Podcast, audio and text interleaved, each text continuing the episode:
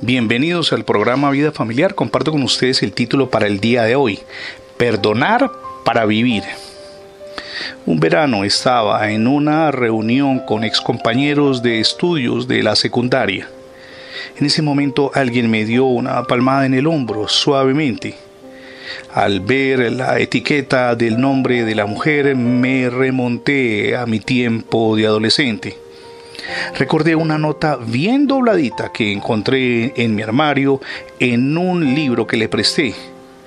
Allí contenía palabras crueles y de rechazo que en ese momento me avergonzaron y destrozaron.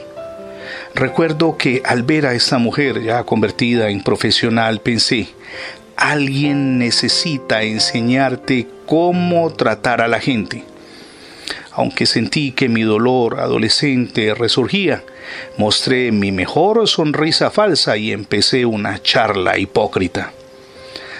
Hablamos de todo y me contó su triste historia de una niñez complicada y de un matrimonio desdichado. Mientras escuchaba me vinieron a la mente las palabras de Hebreos 12:15 que refieren la raíz de amargura pensé, esto es justamente lo que siento, raíz de amargura.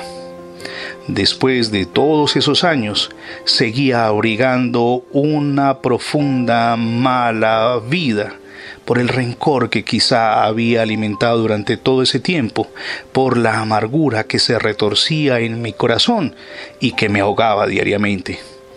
Entonces recordé las palabras de Romanos 12:21.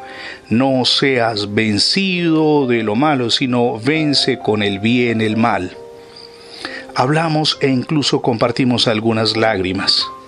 Ninguno de los dos mencionó aquel incidente de la adolescencia que me, había causado tanto dolor y tristeza.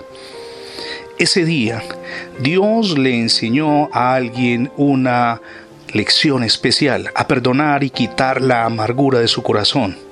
¿A quién se lo enseñó? A mí, porque Dios ese día, cuando llevé toda mi situación a su presencia en oración, trajo paz a mi mundo interior, produjo perdón y me liberó y le agradezco muchísimo de la raíz de amargura. Sin duda Dios quiere hacer lo mismo en su relación conyugal, en la relación con los hijos y con aquellas personas que tal vez le han causado mucho dolor y tristeza perdónelos y sea libre de la raíz de amargura. Hoy es el día para tomar esa decisión, pero hay otra decisión muy importante que usted no puede eludir, es recibir a Jesucristo en su corazón como su único y suficiente Salvador. Es la mejor decisión que podemos tomar.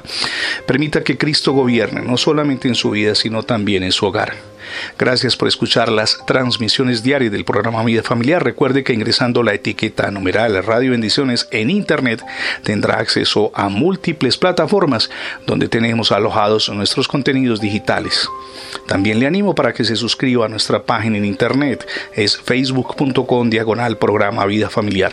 Somos Misión Edificando Familias Sólidas y mi nombre es Fernando Alexis Jiménez. Dios les bendiga hoy rica y abundantemente.